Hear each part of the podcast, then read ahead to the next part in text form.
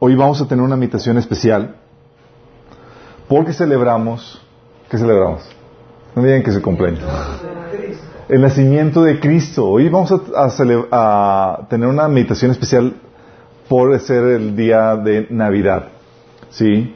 Pero, como en todo, tenemos que comenzar con una oración para que encomendar ese tiempo en las manos de Dios, que el Señor nos hable. Por más sencilla y algunos puedan pensar choteada que pueda ser, eh, va a ser especial esta ocasión. ¿sí? El título, de hecho, es La historia de Navidad, una historia judía.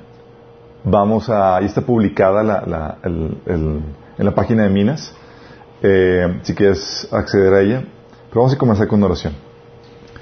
Padre Celestial, te damos gracias porque podamos reunirnos, Señor, este día, Señor, tan especial fuera de los regalos, de la cena, de todo, pero reunirnos aquí para adorarte, Señor, y para conmemorar tu nacimiento, Señor Jesús. Gracias, Señor, porque tu nacimiento, Señor, partió la historia de la humanidad en dos y ha transformado la vida de todos nosotros, Señor. Damos gracias, Padre, por, por esto que hiciste por nosotros, Señor, y el día de hoy te pedimos que vengas, nos hables nos transforme, Señor, por poder de tu palabra y tu Espíritu Santo, Señor. Habla atrás de mí, Señor. Te lo ruego en nombre de Jesús. Amén. Ok, hoy estamos viendo entonces el tema de, la Navidad y em,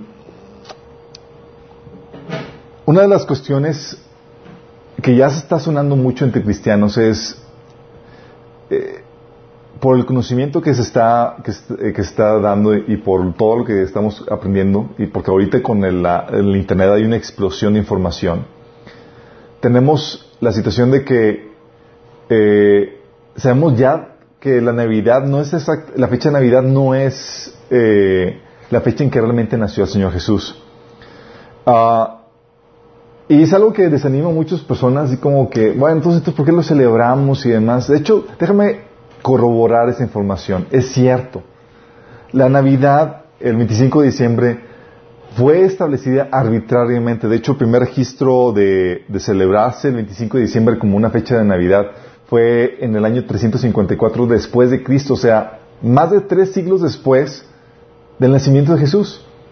Entonces te imaginarás que, ¿cómo era la Navidad en la iglesia primitiva? Simplemente no había Navidad. Sí, entonces los regalos y el pinito, pues no, no había, sí. Celebraban otras festividades, de hecho, por su contexto judío celebraban festividades judías, sí.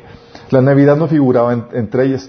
Eh, entonces la primera celebración fue en el año 354 después de Cristo. Oficialmente fue establecida ya como algo eh, por parte de la iglesia en el año 440 después de Cristo. De hecho, se le conoce como Christmas, que significa la eh, misa de Navidad o de la misa de Cristo. ¿sí? ¿Y por qué el 25 de diciembre?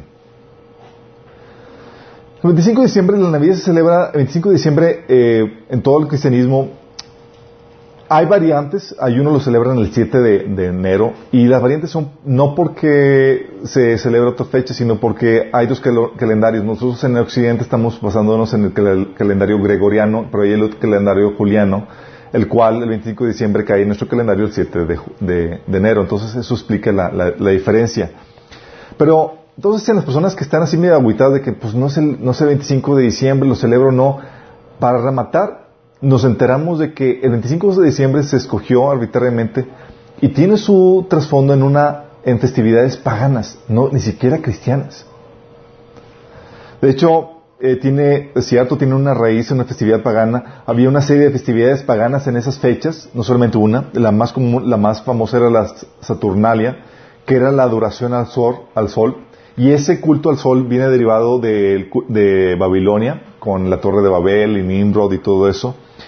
Y se escogió esa fecha arbitrariamente para, una, para competir con, con, las festividades paganas, competir y o sustituir las festividades paganas con esta festividad cristiana. Y eh, de ahí se deriva que muchas prácticas que tenemos como cristianos, el arbolito de Navidad, el, adornarlo, eh, etcétera, tienen su raíz en, en prácticas paganas. Entonces dicen, oye, entonces, Alberto, ¿debemos o no debemos celebrarlo? Miren, hay unos que dicen que no por esta situación, ni siquiera la fecha del nacimiento de Cristo y tiene una raíz en festividades paganas. Pero yo te voy a decir esto, si no te quiero agüitar la fiesta en ese sentido, si no quiero que regreses los regalos que te acaban de regalar, no quiero que desmanteles el arbolito ni nada de eso, sí. Te voy a decir los pros de que se haya hecho esto de esta forma. ¿Sí? Uno es que los orígenes paganos de la festividad de Navidad han sido efectivamente sustituidos por motivos cristianos. Es decir, Nadie sabe exactamente, o muy pocos, o solamente los que se ponen a investigar, eh, saben que, tiene una raíz, eh, eh, una festividad pagana, la raíz de, esta fecha. Entonces, pero, ¿por qué? Porque la celebración cristiana ha sobrepasado y ha sustituido, por completo las raíces paganas que pueda haber. O sea, de tal manera que no se celebra el culto al sol ni nada de eso. Estamos celebrando efectivamente el nacimiento de Jesús. Aparte, no celebrar la Navidad sería privarnos de la oportunidad de testificar de Jesús y de celebrarlo. Y eso no lo podemos permitir. Si, oye, te están dando una excusa para celebrar a Jesús, ¿la tomarías o la dejas? Claro que la tomamos.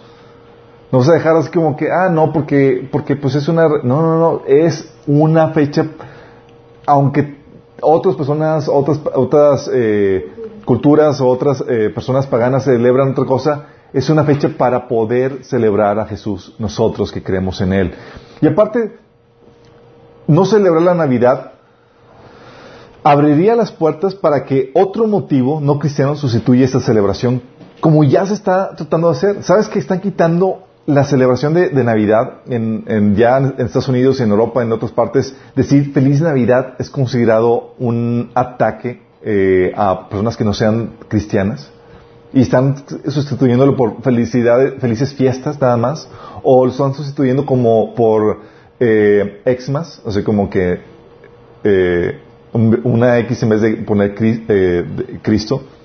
Ah, entonces, si no celebramos esto, estaríamos dejando, abriendo la puerta para que otro motivo no cristiano sustituya la celebración, eh, como ya se está empezando a hacer. Y la idea es que el terreno que ya hemos conquistado, no lo cedemos, no lo retrocedamos.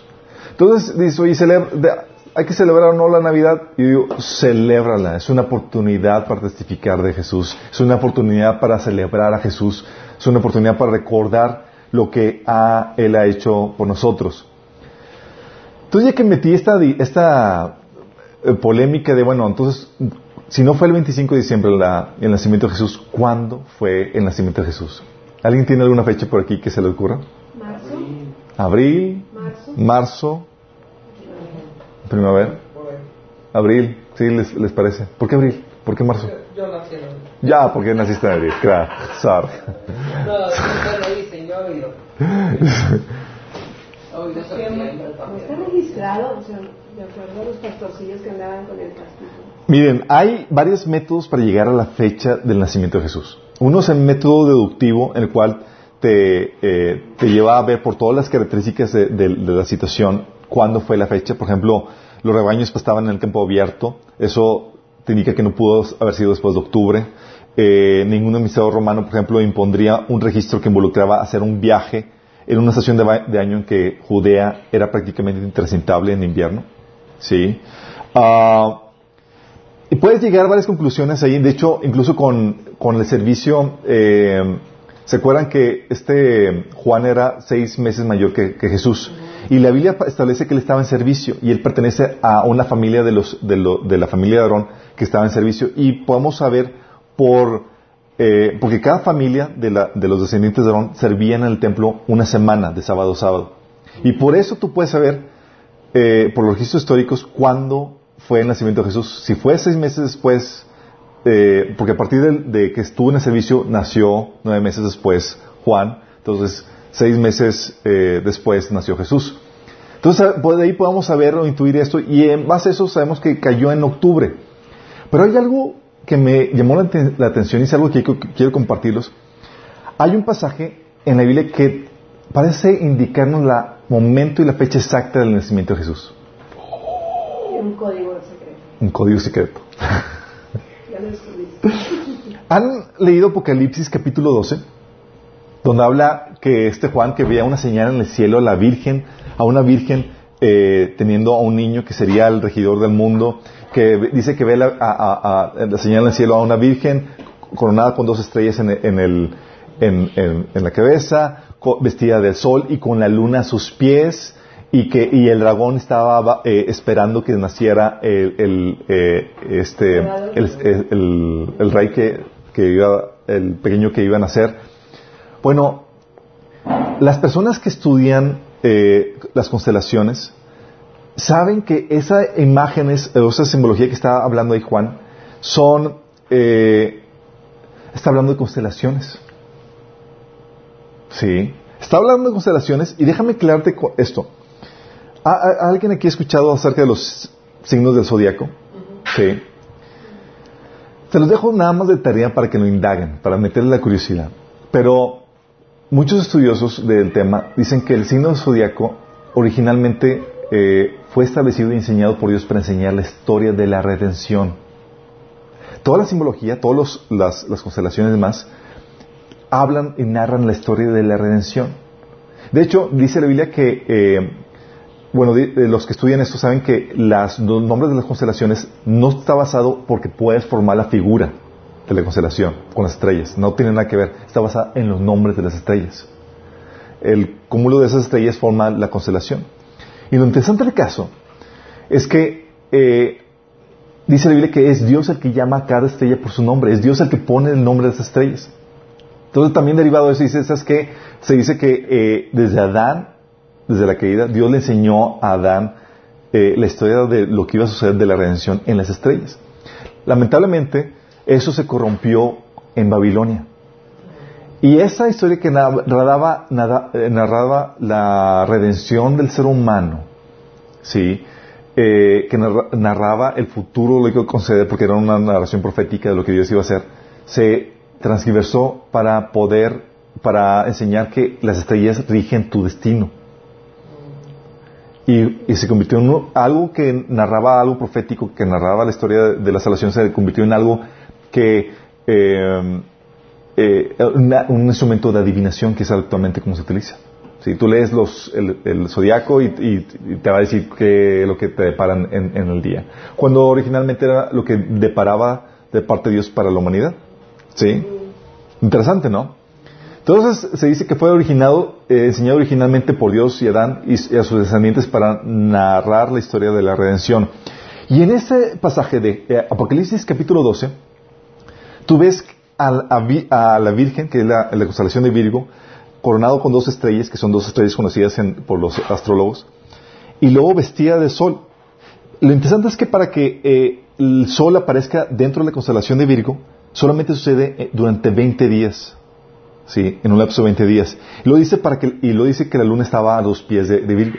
Y para que estén las lunas de, eh, eh, la luna a los pies, para que esos dos elementos estén conjugándose, solamente sucede en una ventana de 80 minutos. ¿Y saben cuándo sucede eso? Solamente porque ahorita hay software de, de, astronomía que te dice, oye, pones, ¿cuándo, ¿cuándo sucede estas constelaciones? Sucedió el 3 de, eh, en el año 3 antes de Cristo, que es una de las fechas probables que dicen los historiadores que pudo haber sido Jesús. En el año 3, el 11 de septiembre, que es la festividad de las trompetas judía. De acuerdo a este, esta, simbología de Apocalipsis capítulo 12, Jesús habría nacido el, el 3 el año 3 antes de Cristo, el 11 de septiembre, en la festividad de Rosh Hashanah, la, la, fiesta de las trompetas. La fiesta de las trompetas, para los que saben, anuncia la llegada del rey. Muy coincidentemente con todo. ¿Sí? Eh, y lo interesante es que si cuentas nueve meses antes de esa fecha, ¿sabes en qué, en qué cae? En la fiesta de Navidad. O sea, estaríamos celebrando que la fiesta de Navidad sería la, la, concepción de Jesús. Cuando, el ángel les dio la noticia. Exactamente. Qué grueso, ¿no?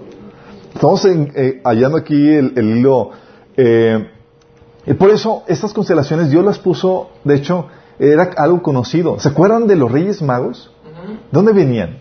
De Oriente. de Oriente. ¿Pero qué onda? ¿Cómo supieron que, que había una estrella que iba a anunciar la venida del Mesías? De hecho, astrónomos, Astrólogos. astrónomos, astro- astrólogos. Mateo capítulo 2, versículo 2 dice que llegaron y preguntando, ¿dónde está el que ha nacido rey de los judíos? Preguntaron.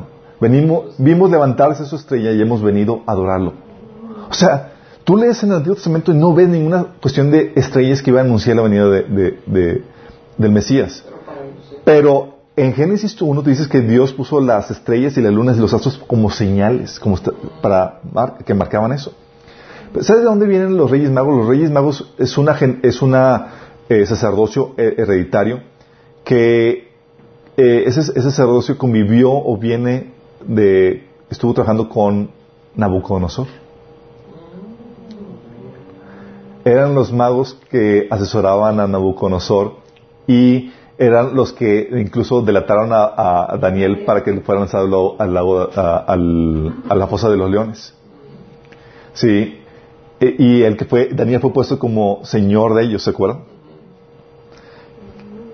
Intuyendo, sabiendo esto, y sabiendo que ellos no tenían nada que ver con el pueblo judío, ¿de dónde crees que ellos sabían que iba a venir el Mesías? ¿Quién le enseñó eso? Estrella. Daniel, qué grueso. O sea, tú lees el libro de Daniel y dices, hay mucha información detrás que ni en cuenta. Pero Daniel seguramente enseñó a sus pupilos lo que iba a suceder, cosas que ni siquiera anotó en su libro, y ellos estaban listos. Sabes que cuando venga esto, va a venir y va a aparecer el Mesías. Y lo fueron enseñando generación a generación. ¡Qué grueso! ¿Si te das cuenta de todo lo que hay detrás de esto? Bueno, esto es el, el trasfondo, sí, eh, ah, Preámbulo. el preámbulo para la historia de Navidad, ¿sí? Y celebramos la historia de la Navidad, pero tenemos eh, la situación de que ponemos el adorno, el nacimiento, nos damos regalos, cantamos villancicos, eh, tenemos una idea general, la idea general de cuál, de que pues, nació el Salvador, ¿no? Pero no entendemos realmente todo su significado. Nació el Salvador, ¿Salvador de qué? Del mundo, sí sabemos. Pero ¿de qué o para qué o por cómo lo estaban esperando? ¿Por qué celebramos esta festividad? ¿Sabes? Es aquí donde quiero meterme en darte una recapitulación de por qué se celebra la Navidad, el por qué y el origen de la historia de, la- de- de la- de- de- de Navidad. ¿Dónde comienza la historia de Navidad? ¿Alguien sabe? ¿Dónde Es comienza? cuando el ángel se aparece. No. No comienza con el ángel Gabriel anunciando el, el anunciamiento. Pues desde, desde la caída, cuando le profetiza a la mujer. Desde la exactamente la historia de Navidad comienza con Génesis. Hace unos cuatro mil años antes de Cristo. Sí. Unos cuatro mil años de Cristo comienza eso. Y déjame aclararte, porque no vas a entender la historia de Navidad si no entiendes la historia del Antiguo Testamento y cómo se estaba desenvolviendo toda la mecánica de, de- de la profecía del Mesías, porque tiene, la, la Navidad tiene que ver con el cumplimiento de la venida del Mesías, del Salvador del mundo. ¿Pero qué tiene que ver eso? ¿Cómo, cómo opera? Todo comienza al inicio cuando Dios crea al, al- al- al mundo y su creación y todo lo crea en perfección y maravilla. Pero por causa de que el hombre decidió desobedecer a Dios y separarse de Él, tomando el fruto prohibido, él- se introdujo la muerte y el pecado a la creación. Muerte y pecado que, con- que- iba a afectar no solamente al ser humano, sino a la creación entera. Ante esa situación, no solamente iba a afectar a él muerte y pecado, sino también el juicio de Dios sobre ellos. Y lo primero que hace Dios, la primera solución que hace es que da una palabra profética, una profecía acerca de un Salvador que iba a componer lo que Adán y Eva descompusieron. Y luego dice esta profecía que viene en Génesis 3:15. Dice, pondré enemistad entre tú y la mujer, y entre tu simiente y la de ella. Y su simiente te aplastará la cabeza, pero tú le morderás el talón. Fíjate lo que está diciendo. Está hablando de que alguien descendiente de la mujer, sí, es decir, un ser humano, más no de simiente de hombre, porque está hablando solamente de la simiente de la mujer. Sí, o sea, ah, desde ahí está enseñando el nacimiento original. Iba a aplastar la cabeza de la serpiente, de Satanás. Iba a destruirla. ¿Sí? Eh, iba a destruir a Satanás y su imperio de la muerte que tenía sobre el ser humano. Sobre el ser humano y sobre la creación de Dios. De hecho, dice Hebreos 2.14 que Jesús iba a venir a destruir al que tenía el imperio de la muerte, que era el diablo. Sí. Y Romanos 8, del, 14, del 19 al 12, habla de que la creación de Dios había sido toda descompuesta por causa de este pecado. Bueno, esta primera profecía habla de que Jesús, de que el Mesías iba a arreglar esa situación. Iba a destruir al enemigo, iba a acabar con el imperio del pecado y de la muerte. Esto fue la primera profecía. Se descompuso. o sea, la historia de Navidad tiene que ver con esa problemática que se generó en Génesis.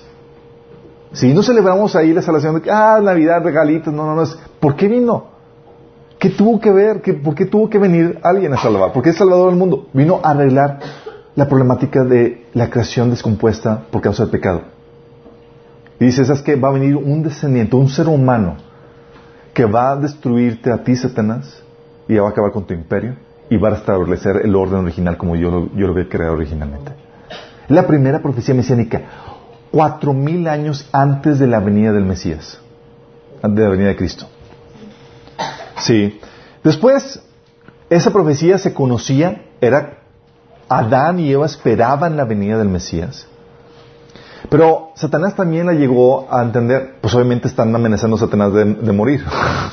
claro que la conocía.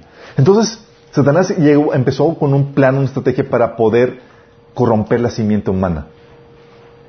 Y en, eh, Génesis capítulo 6 tú ves cómo eh, mil, 1700 años después de la creación ya dice toda carne se había corrompido, dice la Biblia.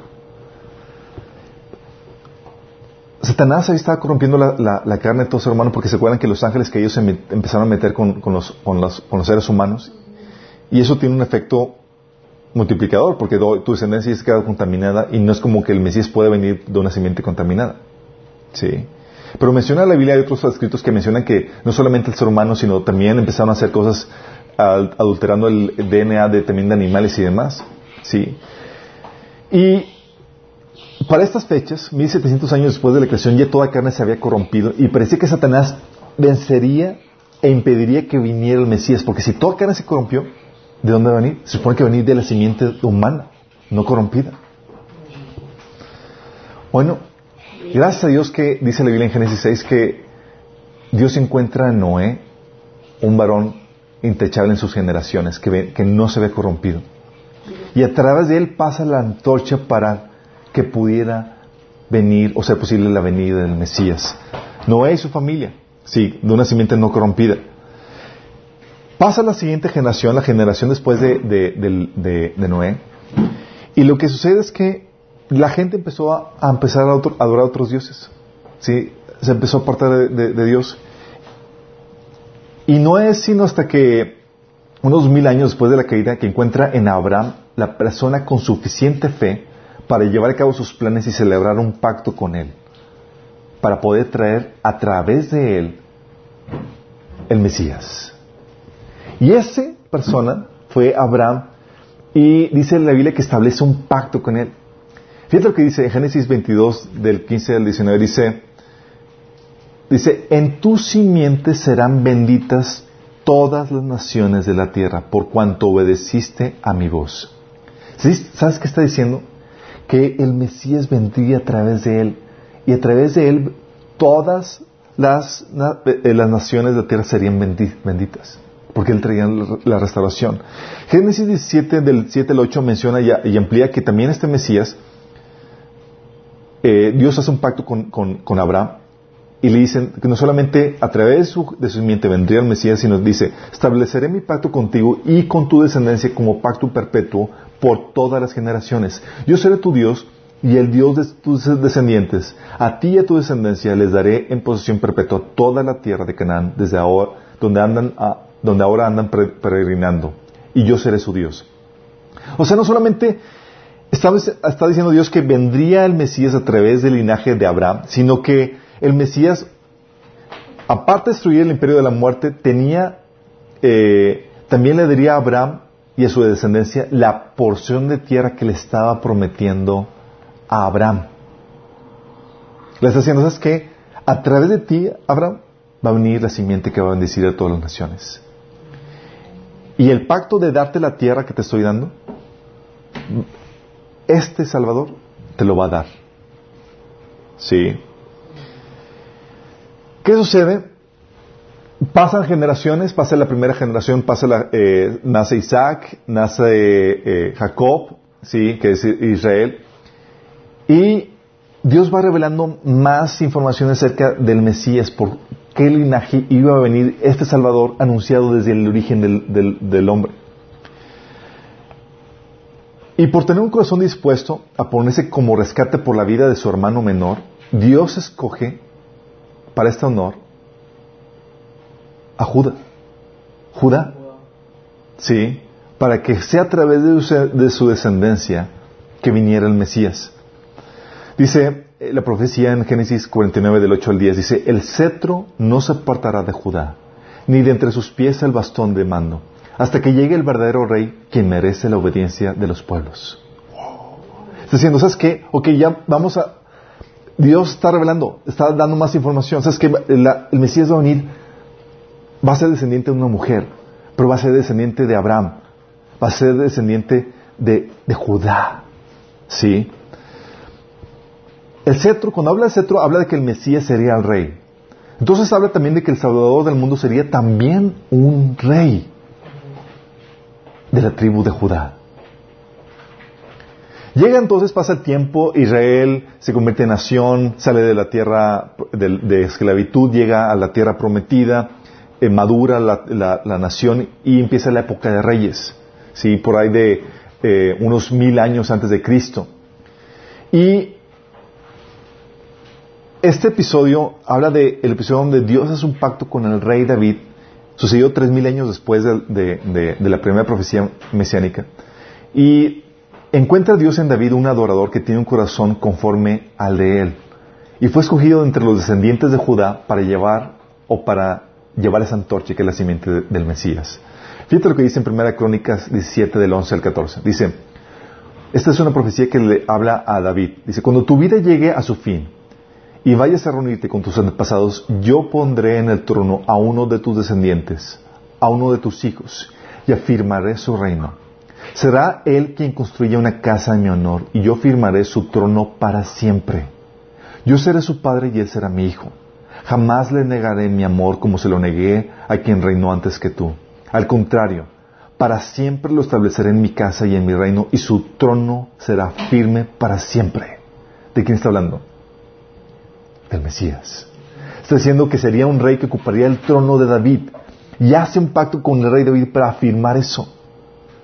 Entonces sabemos que se va esclareciendo por medio de quien va pasando la antorcha de, la, de la, de la simiente del Mesías y fue en este periodo donde Dios empieza a revelar más cosas también acerca del Mesías. Después del rey David vino la decadencia de los reinos, el reino se dividió, el reino de Israel, y el pueblo de Israel se empezó a apartar de Dios. Y en ese tiempo de apostasía, Dios habla de que el Mesías, el Salvador, volvería a unir al reino de Israel y restauraría la gloria del reino de David a un nivel mucho mayor que incluso lo vivieron los antepasados. También mencionaba en Jeremías 31 del 33 al 34 que haría este Mesías volver el corazón de Israel a Dios mismo, porque se había apartado.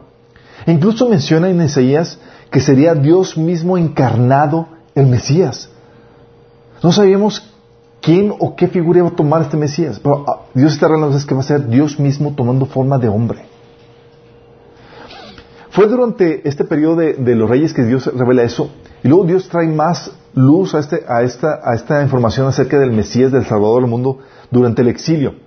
Por la desobediencia del pueblo de Israel, eh, Dios permite que naciones eh, no judías, naciones gentiles, dominen y esclavicen al pueblo de Israel, comenzando con Babilonia, después con el reino de Persia, Grecia, Roma, y hasta aún hasta nuestros días todavía no tiene, todavía eh, los las naciones no judías todavía tienen dominio sobre el Israel en, cierto grado. Pero en esta situación, Dios dice y revela por medio de sus profetas en Daniel, en Salmos y en Zacarías que el Mesías destruiría a los reinos de este mundo y establecería su reino sobre toda la tierra y, e Israel sería su centro y su reino no tendría fin. O sea, esas naciones que están oprimiendo, ¿sabes quién vendría a salvar a Israel de esas naciones que están oprimiendo a Israel? El Mesías. También mencionan en Joel que restauraría la suerte de Israel. Tiempo de abundancia, de plenitud, de gloria, de esplendor sería por parte, lo traería el Mesías. También menciona en Job, en Daniel, en Isaías, en Salmo que el Mesías, el Salvador, resucitaría a los santos para que participen de este reino que él vendría a inaugurar. Todo esto es del Antiguo Testamento. Entonces puedes imaginarte la expectativa que tenían los judíos que conocían esto acerca de la venida del Mesías. Esperaban a alguien, una simiente de la mujer, no de hombre, descendiente de Abraham, de la tribu de Judá, del linaje de David. Esperaban que esta persona, este descendiente del linaje de David, libraría al ser humano del poder del diablo y de su imperio de la muerte.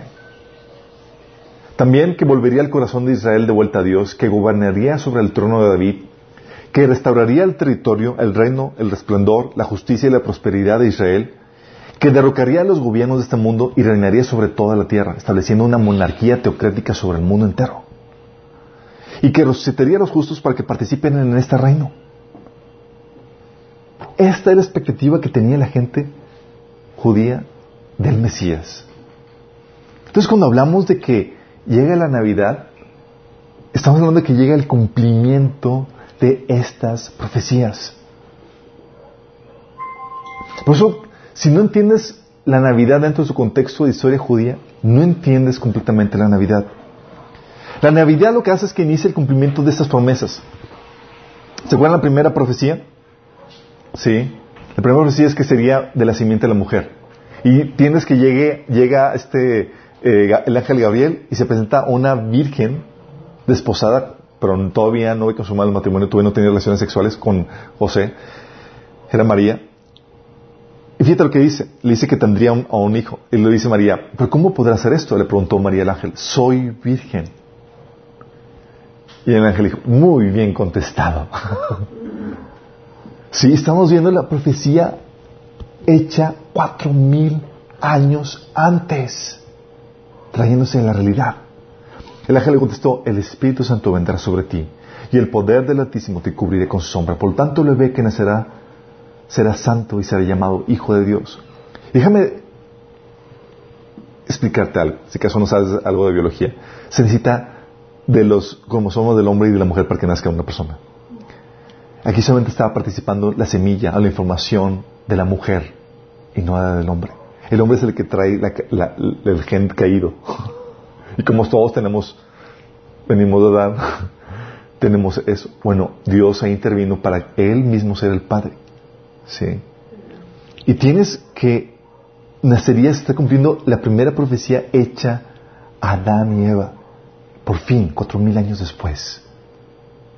Si te das cuenta de la conmemoración dices, ¡Oh! todos los ángeles, todos los seres especiales, por fin. La, la primera profecía mesiánica cumplida. Y no solamente esto, dices, el mismo ángel comienza, comienza, diciendo, comienza diciendo, María, no tengas miedo, María. Dios te ha concedido su favor, le dijo el ángel. Quedarás encinta y darás a luz un hijo y le, le pondrás por nombre Jesús. Él será un gran hombre y lo llamarán Hijo del Altísimo. Dios el Señor le dará el trono de su padre David y reinará sobre el pueblo de Israel para siempre. Su reino no tendrá fin. ¿Qué está anunciando? Está anunciando la venida de un rey que va a gobernar sobre el pueblo de Israel para siempre no tendrá fin su reino. Estaba cumpliendo la profecía que le había dicho a David de que ocuparía el trono de David.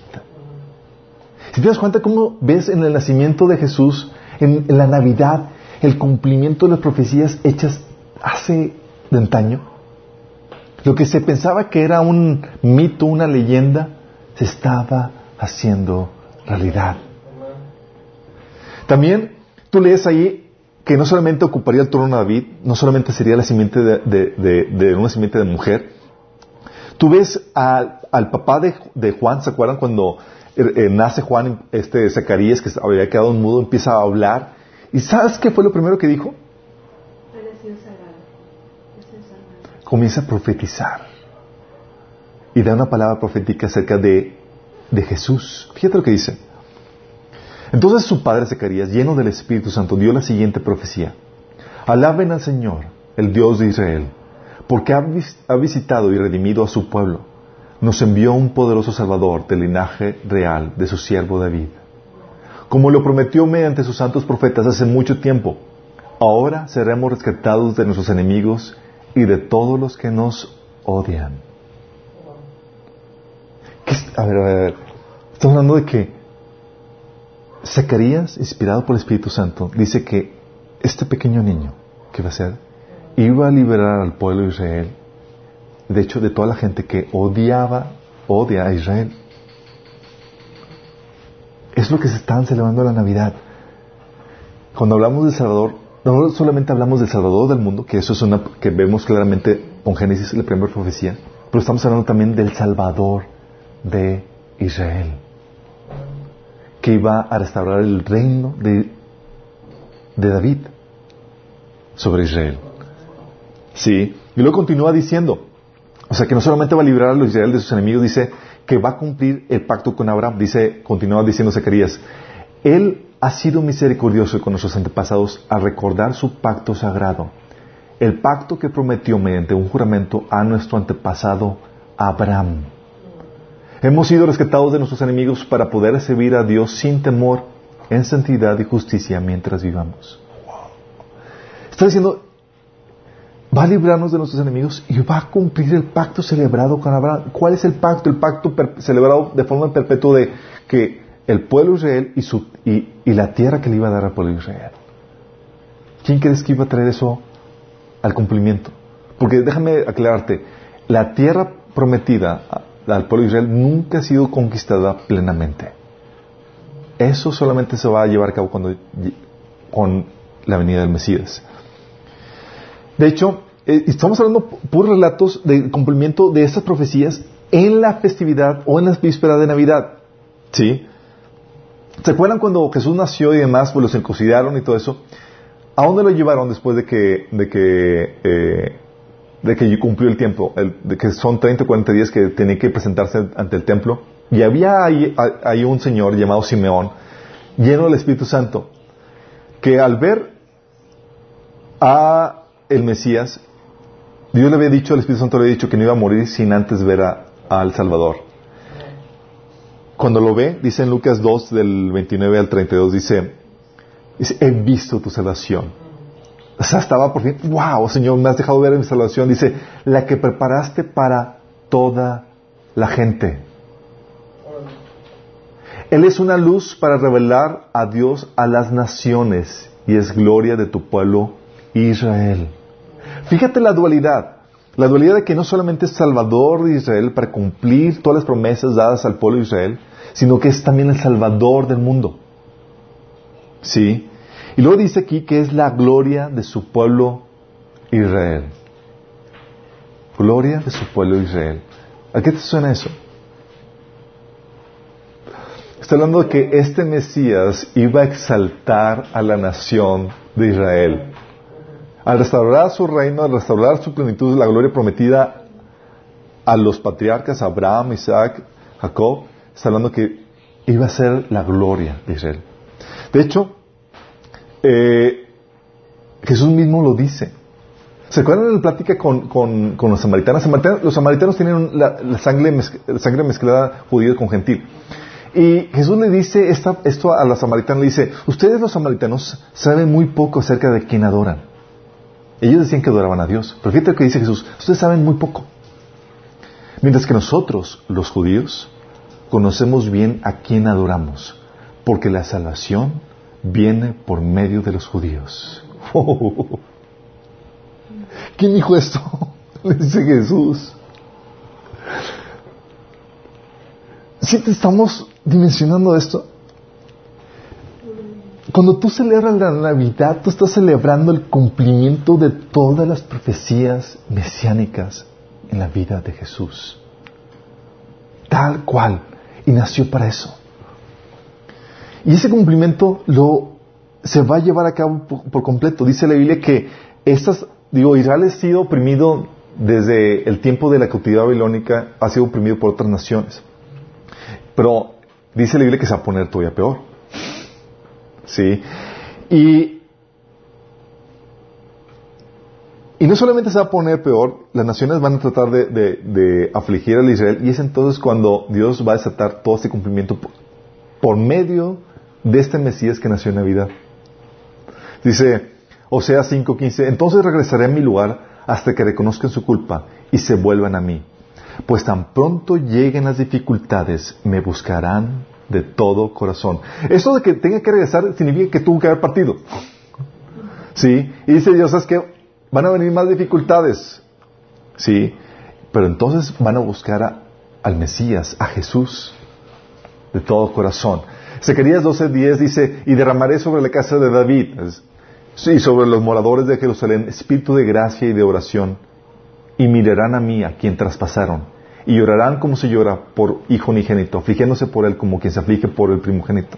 O sea, van a ver al, al Mesías que va a venir a rescatarlos y van a decir, eh, es Jesús, al que traspasamos. ¿Sí? Isaías 66 del 15 al 16 dice, miren, el Señor viene con fuego y sus veloces carros de guerra retumban como un torbellino. Él traerá castigo con la furia de su ira y con el ardiente fuego de su dura reprensión. El Señor castigará al mundo con fuego y con su espada.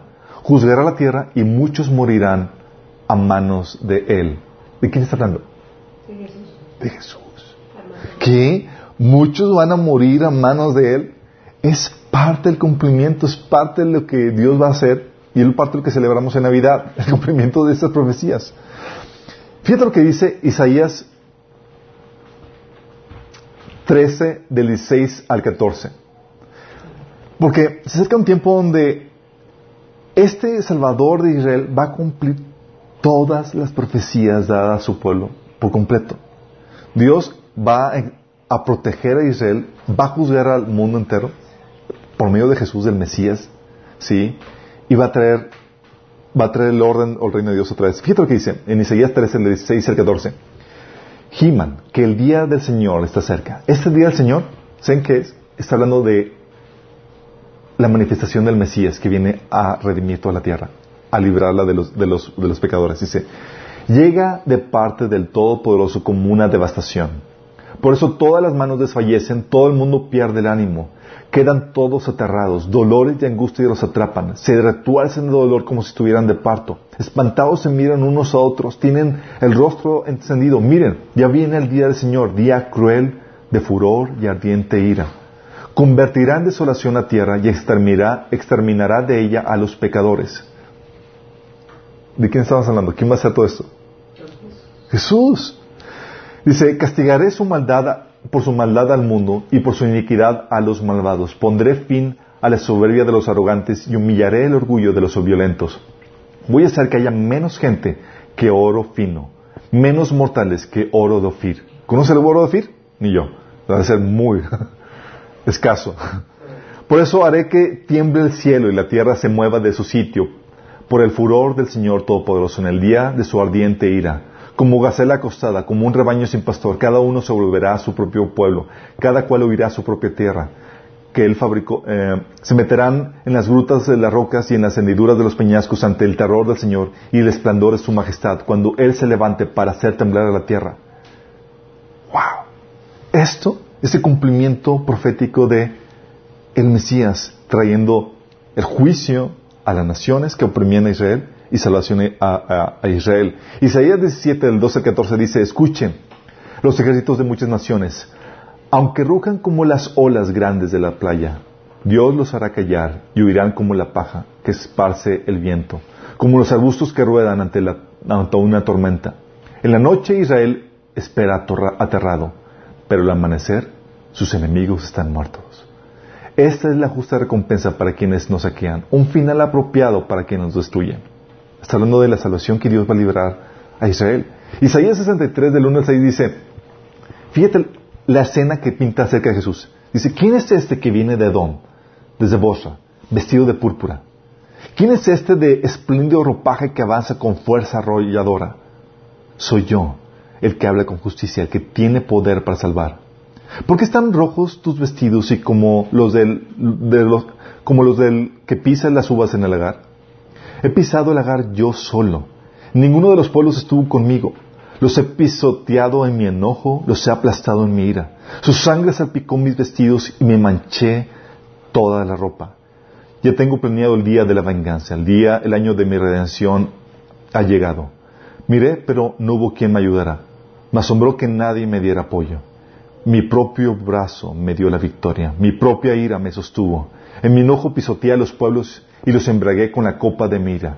Hice correr su sangre sobre la tierra. ¡Qué imagen tan fuerte! ¿Sabes de quién está hablando? Del Mesías que hoy estamos celebrando. Está diciendo, oye, todas esas profecías de que Dios va a librar a Israel y toda la cosa, aquí está, aquí está mostrándote al Mesías destruyendo arrasadoramente a todos aquellos enemigos de Israel y de Dios que se ponen al plan de, que Él tiene. ¡Qué fuerte! Si mi propio brazo me dio la victoria, mi propia ira me sostuvo, en mi enojo pisoteé a los pueblos y los embriagué con la copa de mi ira, hice correr su sangre sobre la tierra. ¡Qué fuerte! ¿Te das cuenta de lo que estamos celebrando en Navidad? Yo quería una historia más romántica, más acá, regalitos y el, niñito, ah, chalala. No, no, no, no, no. Estamos hablando, estamos celebrando el nacimiento de este Mesías que va a traer la redención y salvación al mundo entero y a Israel. Dice y Zacarías 14 eh, del 12 al 15. Luego el Señor enviará una plaga sobre todas las naciones que pelearon contra Jerusalén y de todos los que oprimían a Israel y los que, esta es una, es una palabra profética, dice, sus habitantes llegarán a ser como cadáveres ambulantes, la carne se les pudrirá. Se les pudrirán los ojos en sus cuencas y la lengua en la boca. En aquel día sentirán terror agobiados por el Señor con, una terrible, con un terrible pánico. Pelearán contra sus vecinos mano a mano. Esta misma plaga que atacará a caballos, mulas, cabellos, asnos y demás animales de los campos enemigos. ¿Has visto? Tú decías que los zombies no era bíblico. Está hablando de zombies. Dice que es una plaga que va a atacar a, a las naciones que atacaron a Israel. ¿Quién va a desatar esto? El Mesías. Isaías 2, del 9 al 12 a 22 dice, el hombre se le humilla, a la humanidad se le degrada. Imposible que los perdones. Métete en la roca y escóndete en el polvo ante el terror del Señor y el esplendor de su majestad. Fíjate lo que está hablando de cómo el día de, de donde el Mesías se manifiesta por completo va a causar terror a la humanidad. Los ojos de altivos serán humillados y la arrogancia humana desdoblegada. En aquel día solo el Señor será exaltado. Un día vendrá el Señor Todopoderoso contra todos los orgullosos y arrogantes, contra todos los altaneros para humillarlos, contra todos los cedros del Líbano, arrogantes y erguidos, contra todas las encinas de Basán, contra todas las montañas altivas, contra todas las colinas erguidas, contra todas las torres altas, contra todo muro fortificado, contra todas las naves de Tarsis, contra todos los barcos lujosos. La altivez del hombre será batida y la arrogancia humana será humillada. En aquel día solo el Señor será exaltado y los ídolos desaparecerán por completo. Los hombres se meterán en las cuencas de las rocas y las grietas del suelo ante el terror del Señor y el esplendor de su majestad. Cuando Él se levante para hacer temblar a la tierra, en aquel día arrojará el hombre a los topos y murciélagos a sus ídolos de oro y plata. Estábamos hablando del Mesías, del Salvador judío, haciendo temblar o causando terror sobre toda la tierra. Joel 3 del 1 a 6 dice, en aquellos días el Señor, en el tiempo señalado, cuando restaure yo la suerte de Judá y de Jerusalén, reuniré a todas las naciones y las haré bajar al valle de Josafat. Ahí entraré en juicio contra los pueblos en cuanto a mi propiedad, mi pueblo Israel. Pues lo dispersaron entre las naciones y se repartieron mi tierra se repartieron mi pueblo echando suertes. Cambiaron a niños por prostitutas y para emborracharse vendieron a, niñas por vino. Está diciendo, ¿sabes qué? Vamos a ponernos en cuentas. Y el rey de Israel va a llamar a las naciones. A ver, ¿cómo trataron a mi pueblo? Vengan acá. Repartieron mi tierra, que yo he hecho pacto con los pasados. Vengan acá. Vendieron a, mi pueblo. Vengan acá. ¿Sí se dan cuenta de lo que estamos celebrando en la Navidad? Estamos celebrando el nacimiento del rey de Israel. que va a redimir a Israel y va a pelear contra todos los que se lo oponen.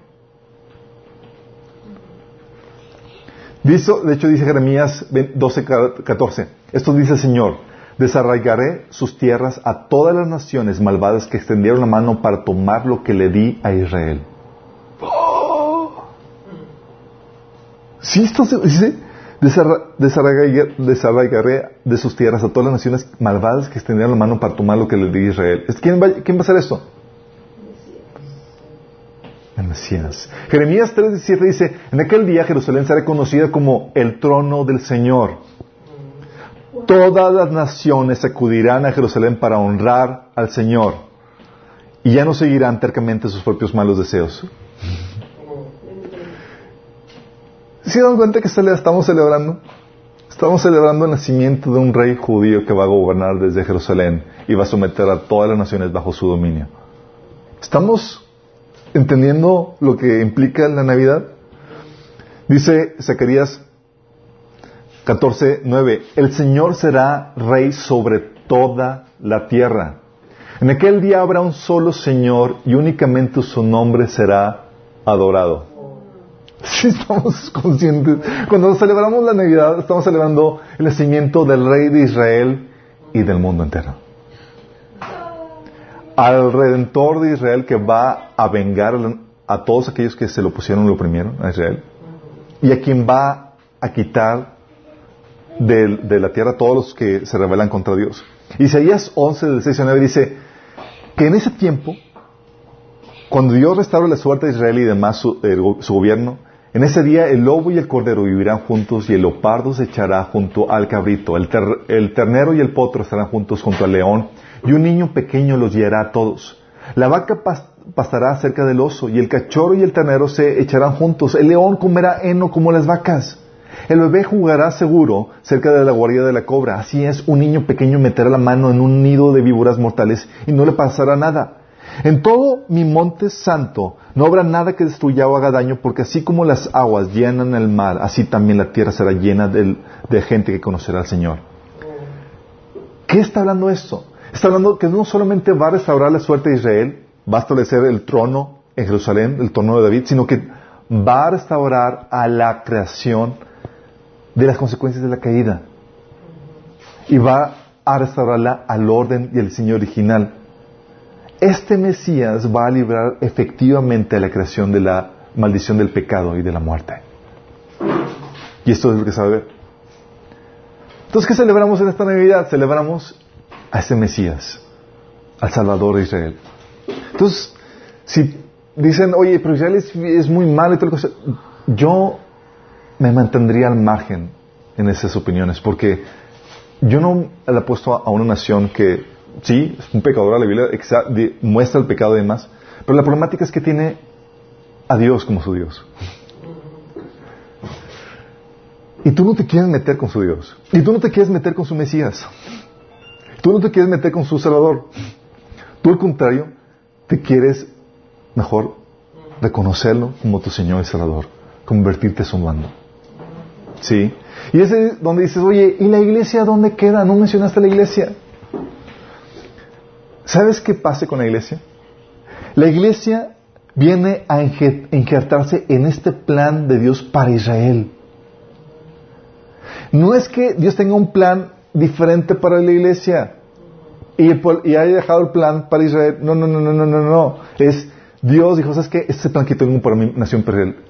Voy a ser llamado para este otro grupo, la iglesia, para que se incluya en este plan para Israel. Dice Romanos 11, del 17 al 18. Algunas ramas del, árbol de Abraham, algunos del pueblo de Israel, han sido arrancadas y ustedes los gentiles, que eran ramas de un olivo, silvestre, fueron injertados. Así que ahora ustedes también reciben la bendición que Dios prometió a Abraham y a sus hijos, como la comparten con ellos el alimento nutritivo que proviene de la raíz del olivo especial de Dios. Así que no se cacten de haber sido injertados para reemplazar a las ramas que fueron arrancadas. Ustedes son solo una rama, no son la raíz. Fíjate que está diciendo, dice, fuiste injertado y ahora puedes participar de las promesas y bendiciones que Dios prometió al pueblo de Israel. ¿Sí? Luego dice en el versículo 25, parte del pueblo de Israel tiene el corazón endurecido, pero eso solo durará hasta que se complete el número de gentiles que aceptarán a Cristo. Entonces, todo Israel será salvo. Este es un pequeño paréntesis. ¿Qué, onda con la iglesia? Es un pequeño paréntesis en la agenda de Dios con Israel. Y Dios está llamando a este grupo que se conoce como la iglesia para que se incluya en este plan. De hecho, tan es así que ¿sabes quién viene con Jesús para destruir a los enemigos de, Israel? la iglesia. La iglesia. La iglesia es el secreto que Dios tenía oculto en el Antiguo Testamento, en donde nadie sabía qué onda con este grupo. Pero es Cristo juntamente con la iglesia, por eso se nos conoce a, la iglesia como el cuerpo de Cristo. Somos nosotros juntamente con Él que llevamos a cabo todo el plan de redención y todas las promesas llevadas a cabo al pueblo de Israel. Dice Zacarías 12:5. Entonces vendrá el Señor mi Dios y todos sus santos con Él. Isaías 13, del 2 al 5, menciona cuando ya viene con todos sus santos. Fíjate el, llamado que Dios hace. Está, Dios, está, Jesús en el cielo y sus santos con él. Dice, sobre un monte pelado agiten bandera, llamen a gritos a los soldados. Imagínense la escena en el cielo. Sí. La iglesia ya con él. Y vamos de regreso. Háganle señas con la mano para que entren por las puertas de los nobles. Yo he dado orden a mis consagrados, he reclutado a mis valientes, a los que se alegran en mi triunfo, para que ejecuten mi castigo. Escuchen. Se oye tumulto en las montañas como el de una gran multitud. Escuchen, se oye estruendo de reinos, de naciones que se han reunido. El Señor Todopoderoso pasa revista a un ejército para la batalla. Vienen de tierras lejanas, de los confines del horizonte. Viene el Señor con las armas de su ira para destruir toda la tierra. ¿De quién está hablando? Está hablando cuando la iglesia es llevada allá, Jesús de repente marca, llama a su ejército para regresar y ejecutar sus promesas. Apocalipsis 19 del 11 al 16 habla acerca de esto. Entonces vi el cielo abierto y había ahí un caballo blanco. Su jinete se llamaba fiel y verdadero, porque juzga con rectitud y hace una guerra justa. Sus ojos eran como llamas de fuego y llevaba muchas coronas en la cabeza. Tenía escrito un nombre que nadie entendía excepto él mismo. Llevaba puesta una túnica bañada de sangre y su título era La palabra de Dios. Los ejércitos del cielo, vestidos de lino blanco y puro de la más alta calidad, lo seguían en caballos blancos. ¿Quiénes son estos ejércitos? La iglesia. De su boca salía una espada afilada para derribar a las naciones. Él gobernará, él las gobernará con vara de hierro y desatará el furor de la ira de Dios, el Todopoderoso, como el jugo que corre del lagar. En la túnica, a la altura del muslo, estaba escrito el título Rey de todos los reyes y Señor de todos los señores. ¿Sí están dando cuenta el, escenario de la venida del Mesías? Cuando entiendes lo que implica, la Navidad la celebras con más reverencia. Mira, hay gente que cuando sabe lo que implica la Navidad, se comporta como Herodes. Manda a matar al niño. Sí, porque no quiero que gobierne. No quiero que, reine. Me va a quitar a mí del trono. Va a destruirme. Sí. Dice Zacarías 12:8 hablando de la iglesia. Fíjate lo que dice. En aquel día el Señor defenderá al pueblo de Jerusalén. El más débil entre ellos será tan poderoso como el rey David y los descendientes reales, es decir, la iglesia, serán como Dios mismo, como el ángel del Señor que va delante de ellos. Pues en aquel día comenzará a destruir a todas las naciones que ataquen a Jerusalén. Fuerte, ¿no? Y Joel 2, del 2 al 11, da esta descripción de la iglesia llevando a cabo la guerra contra las naciones que se levantaron contra Israel. Fíjate lo que, fíjate la, descripción, es asombrosa. Viene en Joel 2 del 2 al 11. Es un día de oscuridad y penumbra, un día de nubes densas y sombras profundas. De repente, como al amanecer se extiende sobre las montañas, aparece un ejército grande y poderoso. Nunca antes se